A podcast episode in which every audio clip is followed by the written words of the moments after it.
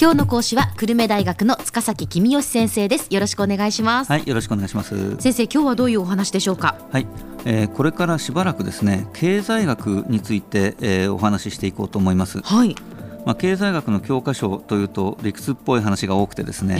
えー、なかなかとっつきにくいんですけれども、うん、まあ、中には結構面白くて数学も使わないということも書いてありますのでそういうところだけ選んでですね分かりやすく説明していきたいと思います、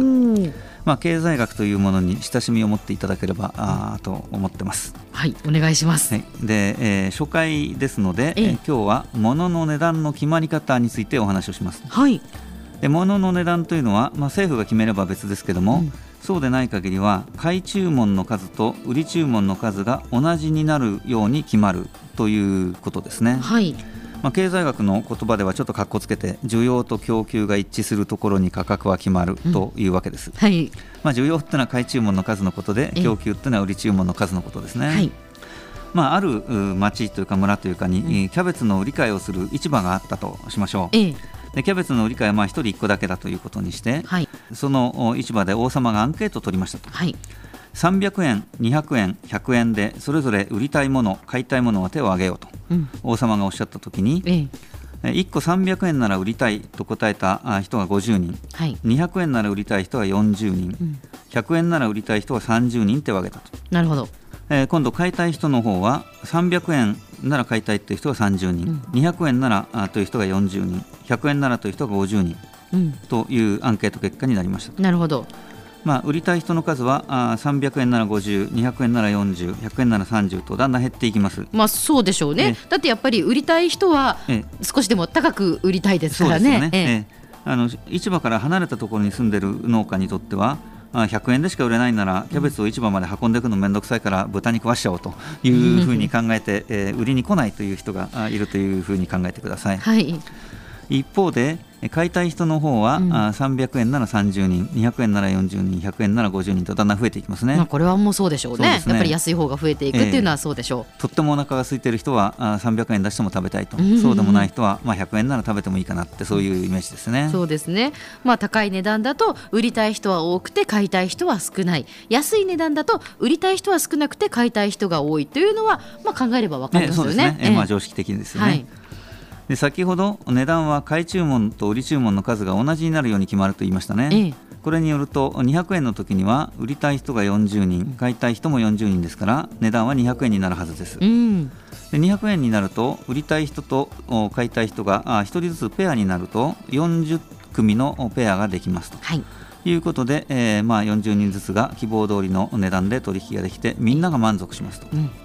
300円で売りたい人はもうしょうがないですね、えー、売れないのでキャベツを豚の餌にするしかないですし100円なら買ってもいいよって人はまあ買えないので、まあ、我慢する、まあ、そんなにお腹空いてないから我慢してもいいでしょうと、まあ、これはしょうがないですよね。はい、ではキャベツが1個300円で取引されるってことはあるんでしょうか？っていうとそういうことは実はないんですよね。300円で売りたい人は50人いて買いたい人は30人ですから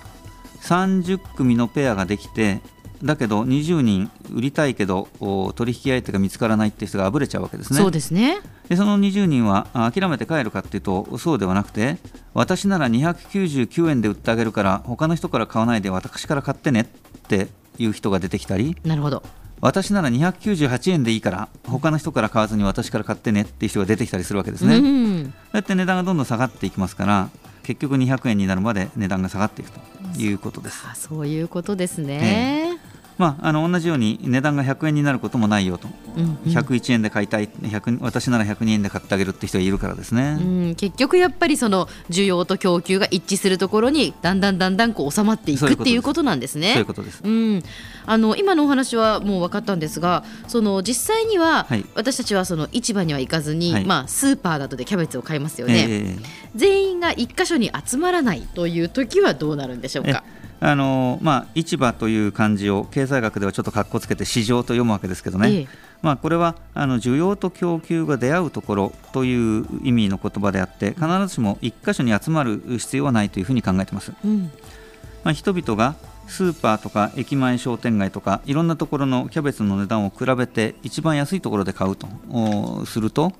お客の来なかった店は当然値下げをせざるを得ませんよね。はい。ということで結果として全部の店のキャベツの値段が同じになるというのがまあ経済学の理屈ですね。でそうなると全員が1箇所に集まったのと同じことだよねっていうことです、はいはい、つまり日本中のキャベツ売り場を全部まとめて一つの市場だと考えることができるということです。はい。ただ実際にはですね先生、はい、そのお店によってキャベツの値段って違いますよね。いい質問ですね 経済学の入門編ではそうしたことは考えないことになっているんです。あそういうことなんですね。さまざまなことを考えすぎると複雑になってしまってあの入門編では訳が分からなくなっちゃうので、うん、いろんな店を回ってキャベツの値段を比べることは、まあ、一瞬でできると。だからどこの店でもキャベツの値段は同じにならざるを得ないということにしようよっていうことが経済学の入門編です。なるほどなるほど、ね、それを前提にそういうことです。っていうことですね。そうですね。うんで経済学入門はこれ以外にも、まあ、不自然な前提をたくさん置いてまして、はい、例えば人々は合理的で衝動買いなんかしないということになっています。なるほど。あの衝動買いをするとするとって考え始めるときりがないですから。はい、あるいは王様がアンケートを取らなくても人々はアンケートの結果を知っていることにするということも 経済学の入門編ではあそういう決まりになってます。はい。で、えまあ、実際の世の中と違うことを勉強してもしょうがないじゃないかって、え思う方もいらっしゃるかもしれませんけども、まずはそのお化粧とか飾り物を全部取り去って素顔を観察しようよと。そうするといろんな発見があるかもしれないよねと。で、まあ、少しだけ我慢してお付き合いくださいよと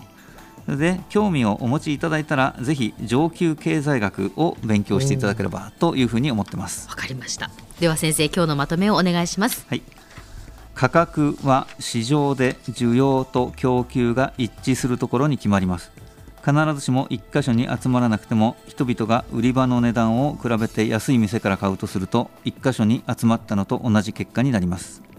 今日の講師は久留米大学の塚崎公義先生でした。どうもありがとうございました。はいありがとうございました。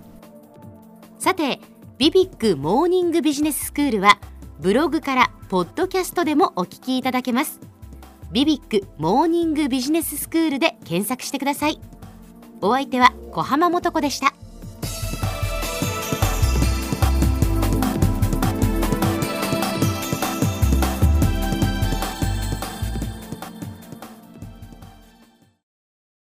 ゾクゾクグイグイメラメラつながる。ゾワゾワ。ハラハラ。メキメキ。つながる。ズキズキ。モワモワ。ホカホカつながる。キリキリ。ザワザワ。キュンキュン。ガンガン。ワクワク。ウズウズドキドキ。ルンルン。バクバク。九州人のいろんな気持ちつなげます。九州から輝こう。キラキラつながる。 QTnet